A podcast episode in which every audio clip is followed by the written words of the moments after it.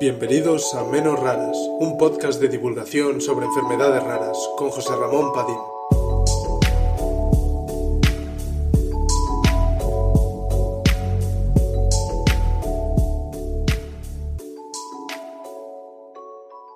Hace mucho tiempo que tenía ganas de decir esto. Bienvenidos a la primera entrevista de Cita con el experto. Hoy además tenemos la suerte de contar con una profesional que lleva más de 14 años trabajando en enfermedades metabólicas, que ha publicado junto a la autora Mariluz Couce varios libros, entre ellos Alimentación de las aminoacidopatías, Aspectos nutricionales y dietéticos, tanto la primera como la segunda edición, así como también es una de las creadoras de eh, Odimed, que es una herramienta de la cual hoy también hablaremos, y eh, es dietista, forma parte del, formando parte del equipo de la unidad de eh, diagnóstico y tratamiento de enfermedades metabólicas congénitas del complejo hospitalario de Santiago de Compostela. Estamos hablando de María José Camba Garea. Muy buenas, María José. Muchas gracias en primer lugar por haber decidido participar aquí conmigo en esta entrevista. Hola José, gracias a ti por pensar en mí para iniciar este proyecto que sin duda será eh, interesante y espero útil para todos los que decidan echarle un vistazo. Muchas gracias. Bueno, la verdad que para mí es muy importante poder comenzar con alguien con la experiencia como la que tienes tú y también una persona del servicio como en el que tú trabajas, donde tenéis una larguísima experiencia en las enfermedades metabólicas y en el cribado neonatal, que sabemos que es tan importante en vuestro servicio. Además, bueno, teniendo en cuenta la situación en la que estamos y que seguramente tenéis eh, muchas cosas entre manos y es un poco más complejo y complicado de lo habitual, ¿no? Por eso que, de verdad, muchas gracias. Bueno, por cierto, ¿qué tal lo estás llevando? ¿Qué tal tanto tú como el servicio, cómo lo estáis llevando estos momentos?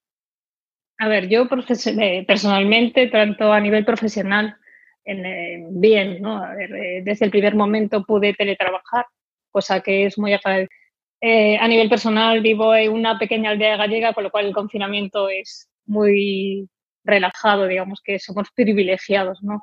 Eh, podemos estar conectados, sí, podemos estar muy conectados y además disfrutar de, de, no tener que estar encerrados en, en, una casa, tenemos un pequeño jardín. Em, esto hace que, ya te digo, ¿no? que no, no, sea, no sea algo eh, difícil de llevar.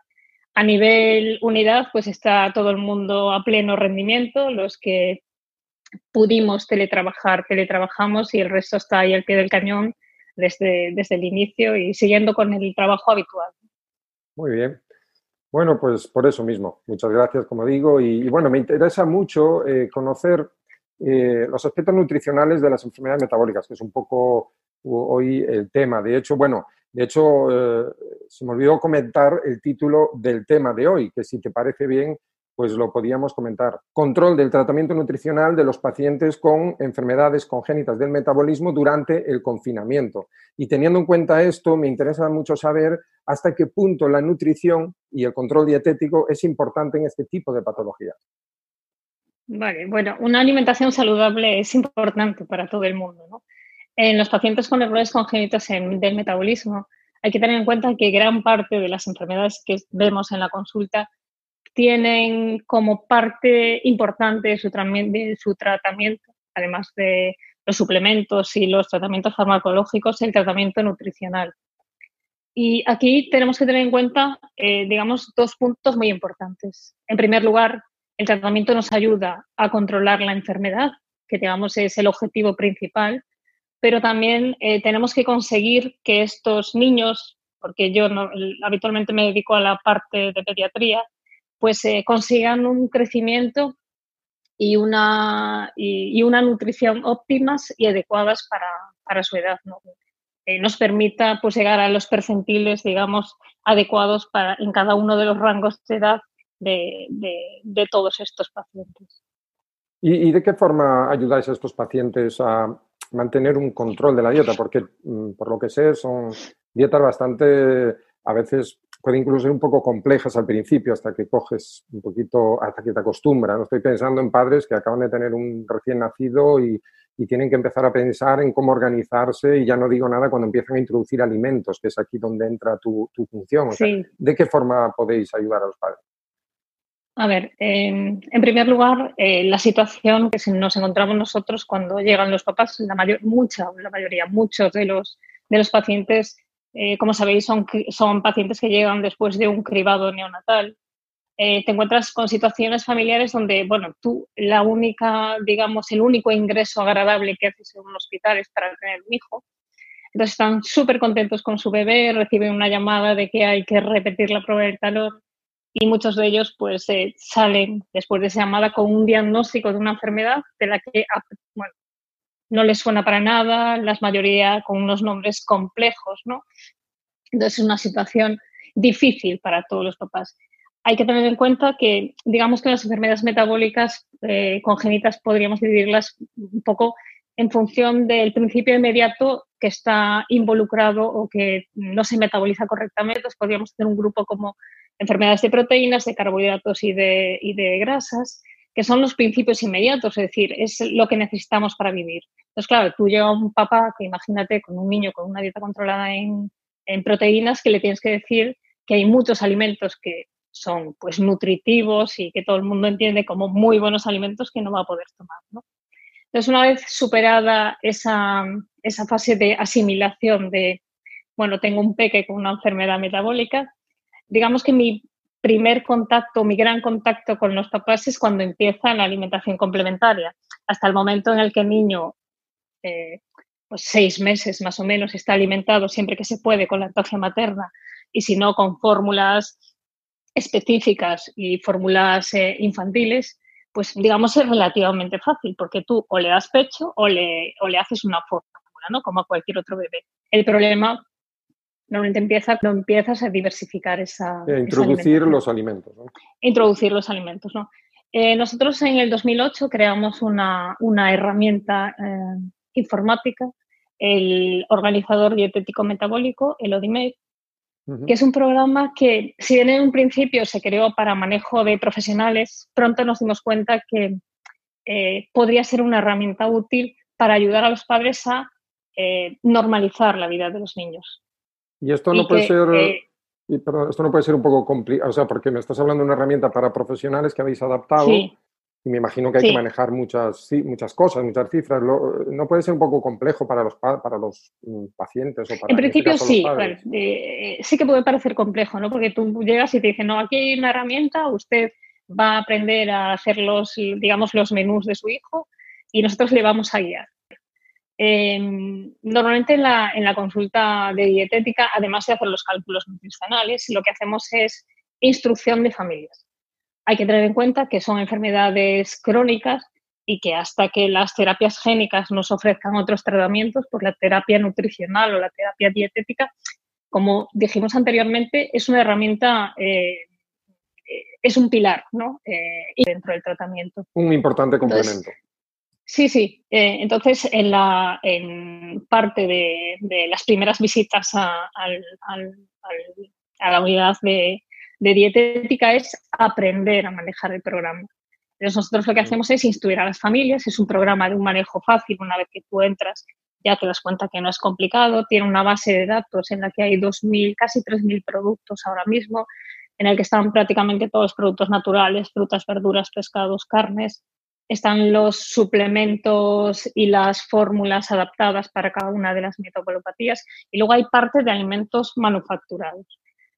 Cuando creamos el, programa, pensamos que además de esta base de datos general, sería interesante que cada paciente o cada usuario pudiese crear su propia base de productos. ¿Y por qué pensamos esto? Porque eh, dada la cantidad de productos manufacturados que hay, aunque nosotros intentamos tener pues eh, distintas marcas y distintos productos, no eres capaz De, registrar todos los productos que se puedan eh, que puedas encontrar en, una gran superficie dedicada a la alimentación. Entonces, cada usuario lo que puede hacer es usar la base de datos general y crear su propia base de productos, que nosotros como administradores del programa podemos incluso em, em, rescatar y añadir, si nos parece el producto lo suficientemente interesante, a la, a la, base de datos general para compartirla con todos. O sea, como de alguna manera se va creando entre todos, se va alimentando esa base de datos y todos los que vengan después tendrán más mm, cantidad para sí, Sí, ¿Y cuál es la principal ventaja de, esta aplicación? ¿Cuál, es, o sea, ¿Cuál es realmente la ventaja para el paciente y para, sobre todo, bueno, para los cuidadores, los padres? Sí. A ver, primero normaliza, quiero decir, hace que tú eh, seas responsable, ¿no? Quiero decir, que seas el primer responsable y el máximo conocedor de la alimentación de tu hijo. Eso para ellos. Para nosotros es muy importante y es, eh, te da, nos da mucha seguridad porque, eh, a ver, las familias, los papás, estamos hablando de peques, eh, son los que organizan los menús, pero están siempre supervisados por el profesional, cualquier profesional de la unidad. Entonces, la ventaja que tiene este programa es que nosotros, si el paciente comparte su usuario y su, su usuario ODIMED con nosotros, nosotros entramos directamente en, la, en, la, en, la, en el usuario del paciente y lo que hacemos es revisar cada uno de los, de, las, de los menús o de las dietas que organiza el padre para él. Entonces, a los padres se da esa seguridad de que lo están haciendo ellos, pero siempre hay alguien que lo supervisa y a nosotros nos da también esa seguridad de que el niño, digamos que em, podría adaptarse em, más a, a, los alimentos que, que, dentro de lo que puede tomar él, pues son más comunes en la zona donde viven los padres o tienen mayor acceso o por, por lo que sea, por, eh, por em, razones culturales, económicas, le son, eh, digamos, más cercanos a cada familia y que además ayudan a que ese niño no tenga una alimentación tan distinta, siendo un diferente a la familia con la, bueno, a su familia, ¿no? Eh, yo creo que esa es una de las grandes ventajas. La, adaptabilidad es una de las principales ventajas, sin duda.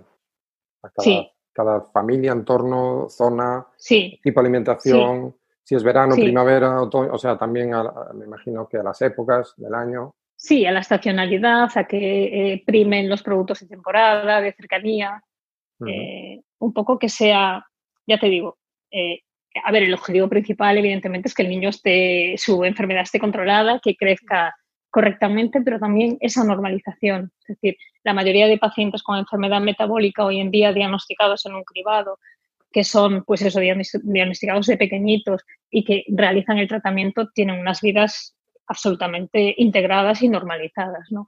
Entonces, el hecho de que tú seas capaz de organizar el menú de tu hijo de la misma manera que organizas el menú familiar, pues ayuda muchísimo a esa normalización. Ten en cuenta que la alimentación es algo que se hace todos los días, varias veces al día. Es decir, no es me tomo una pastilla y venga, no. Aquí tienes que comer y tienes que comer varias veces al día y lo tienes que hacer todos los días. Y normalmente eh, en todas partes, pero en los latinos somos como muy sociales y lo que queremos, pues eso, comer todos juntos, con los amigos, que es lo que estamos echando ahora de menos en el confinamiento. Ya te digo.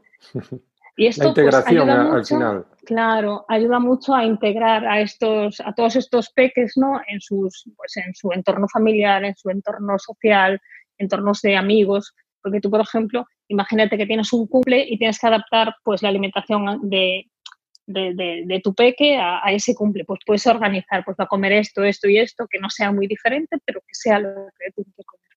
Bien, y hablando de organizar, ¿Qué tal? O sea, esta herramienta realmente en este momento de confinamiento es, una herramienta que me imagino que al ser digital la poder acceder desde cualquier parte, no necesitar de ir a la consulta tan a menudo. No. Eh, quizá ha sido, o sea, ha sido, me imagino que ha sido útil. ¿De qué forma? Bueno, yo creo que ha sido muy útil porque a mí me ha permitido estar en el salón de mi casa y desde el salón de mi casa pasar consulta, es decir, de manera virtual, ¿no? De hecho, tenemos algunas pacientes que son nuevos y las madres me dicen, wow, qué rapidez, gracias por el servicio, ¿no? Porque realmente es, eh, yo recibo el mail o recibo, recibo la llamada de los padres, me pongo en contacto con la persona que esté en ese momento en la consulta, entramos en su usuario, revisamos la dieta, la revisa, yo la reviso, se la paso a los pediatras, dan el ok, y en el momento en el que hay el ok, se le dice a los padres, pues si hay que hacer así, o hay que revisar, o hay que, hay que eh, subir proteína, bajar proteína, eh, aumentar calorías. Y sí, eh, yo creo que para nosotros eh, hemos pasado con nota, bueno, a lo mejor está mal que lo diga yo, pero creo que, este confinamiento lo estamos pasando gracias a esa experiencia previa que teníamos. ¿Qué pasaría si no, la hubiera, si no tuvierais una herramienta de este tipo? Claro, hubiera sido más complicado, sin ninguna duda.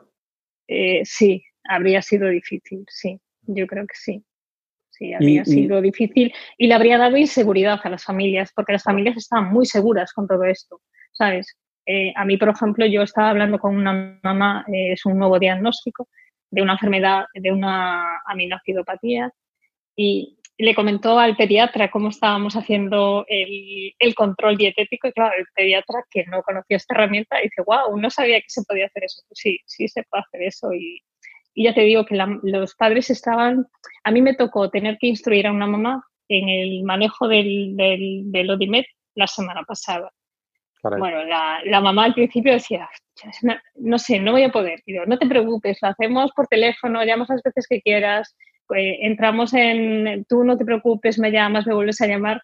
En dos días estaba puestísima y ya hace ella todos, todos los, los cálculos, lo envía, hay feedback absoluto, ¿no? Eh, creo que hay que, sobre todo al principio, ser capaz de empatizar ¿no? con, con y bueno, familias es algo que en vuestro servicio hacéis muy bien desde hace mucho tiempo, me consta, de, de estar muy cerca, muy cerca del paciente y muy directo. Y porque la verdad que estas patologías al principio se hace un mundo ¿no? para la familia, porque bueno, todo es un susto muy grande y después empezar a, a manejar la situación y bueno, el conseguir eh, tener ese apoyo y esa, y, esa búsqueda de la normalización con herramientas como esta, por ejemplo, y con vuestro servicio, pues bueno, estoy seguro que para todos ellos será un, bueno, es una suerte, la verdad. Sí, tú ten en cuenta que un niño nunca trae manual de instrucciones, ¿no? Entonces, cuando te viene un modelo exclusivo, digamos, pues asusta mucho. Entonces, a veces, pues te hacen preguntas que dices, buf, pero tienes que saber, tienes que pensar qué haría yo en su lugar, ¿no? Quiero decir, es normal, sobre todo las, si tienen otro, las primerizas porque no saben y las mamás que ya tienen otro porque lo comparan con el anterior y les da el presente que es, ¿sabes? Entonces... Es esa eh, empatía, esa, empatía. sí, es que sí, yo, yo, creo que es muy importante porque además a ellas le da confianza, ¿no? Las familias, yo creo que si tienes confianza y creas un ambiente pues eso de, evidentemente no somos familia, no somos amigos, pero somos unas personas en las que estamos ahí para ayudarles en todo lo que podemos. Y si tienes que llorar con ellos, lloras, y si tienes que reírte un rato, pues también te ríes. Sí, me imagino que habrá momentos y veces donde las cosas no se hacen, no son fáciles, ¿no? Porque hay momentos complejos y complicados. Son duras, es decir, eh, ver a los padres llorando en una consulta, no saber casi cómo como eh, tienes que estar ahí, no te preocupes, ya verás, va a salir bien, cuando tú a lo mejor no tienes muy claro que, que todo vaya a salir bien, ¿no? No, porque bueno, eso no lo sabe nadie realmente. Nada, claro. Una patología rara de este tipo, pero vosotros tenéis las herramientas. Tienes que intentar, claro, tienes que intentar transmitir, pues eso, seguridad sobre todo y ánimo, porque la situación a veces sí que es compleja. Luego cuando van pasando los niños ya van creciendo, ya van hablando, ya se van expresando, uf, notas un relax, notas una diferencia de las caras del primer día, las caras de, de los papás, la actitud y todo. Eh, una vez que, bueno, los niños ya pues ven que, pues, que, que, van creciendo, que son como sus hermanos o parecidos a sus hermanos, pues eso eh, hace que, bueno, que ya empiecen a disfrutar de su Y que se normalice, que se van como normalizando la situación. Sí, y, y, eso ayuda mucho a, a, tranquilizar un poco las sensaciones, los mm. sentimientos, te vas acostumbrando y bueno, es algo es algo que también tiene mucho que ver pues, con el trabajo que hacéis. Y eh, otra cosa que acaba, lo dijiste, comentaste antes de un, de un, médico, de un compañero que se sorprendió al ver la aplicación. ¿Esta es una herramienta que, se, que, que es solo exclusiva de este hospital, de, este, de, esta unidad, o es algo que se podría usar en, en otras unidades, por otros profesionales? Lo puede utilizar cualquier profesional. En principio, a ver, estaba orientado hacia, hacia las enfermedades metabólicas congénitas, pero bueno, tú puedes, puedes utilizarlo para calcular eh, cualquier tratamiento dietético, eh, es decir, eh, ah, o sea, que no tendría, alguien que quisiera utilizarlo, pues lo puede utilizar pues para una diabetes, para no sé, para lo que quieras. De hecho, de, hecho creo que vi en, algún, vi en algún sitio que hace un tiempo se hicieron incluso un estudio en cardiopatías, creo recordar, donde se ah, utilizó este, este, donde se utilizó Odimed para, para llevar un control de, de, la, de, la, nutrición. O sea que esta es una herramienta que puede utilizar eh, cualquier profesional de enfermedades metabólicas, por supuesto, y además tiene una gran ventaja con toda la experiencia que hay por detrás, y que en alguna otra patología o para algún estudio, para, para, para cualquier, donde pudiera encontrar una utilidad, pues es una herramienta abierta, vamos, quiero decir es absolutamente abierta, gratuita y, bueno, es algo que hicimos con mucho cariño y mucho esfuerzo y que digamos que lo que queremos es que sea útil al mayor número de personas posible, profesionales, familias. eh, todo el que la quiera utilizar. Bueno, pues aunque parezca mentira, para, estamos al fin de la, de la entrevista, que pasa, pasa, el tiempo muy rápido. pues bueno, más que nada quería preguntarte si tienes, si te gustaría compartir o comentar algo hacia tus pacientes o hacia los pacientes en general o profesionales que, bueno, que hay, hay, profesionales que se encuentran a veces con estas patologías que a lo mejor no tienen eh, tanta experiencia, hospitales más pequeños, etcétera. Bueno, ¿qué, les podías transmitir? ¿Qué les podía transmitir? Yo creo que el mundo metabólico, hablamos en general, pero son enfermedades congénitas y metabolismo, es un mundo que atrae un montón. Es decir, una vez que, una vez que entras tú, te vas a quedar siempre, ¿no? Eh, nosotros estamos aquí siempre para ayudar a cualquiera que lo necesite, sean familias, sean profesionales, solo tiene que ponerse en contacto con nosotros. En el Odimeta hay varios contactos.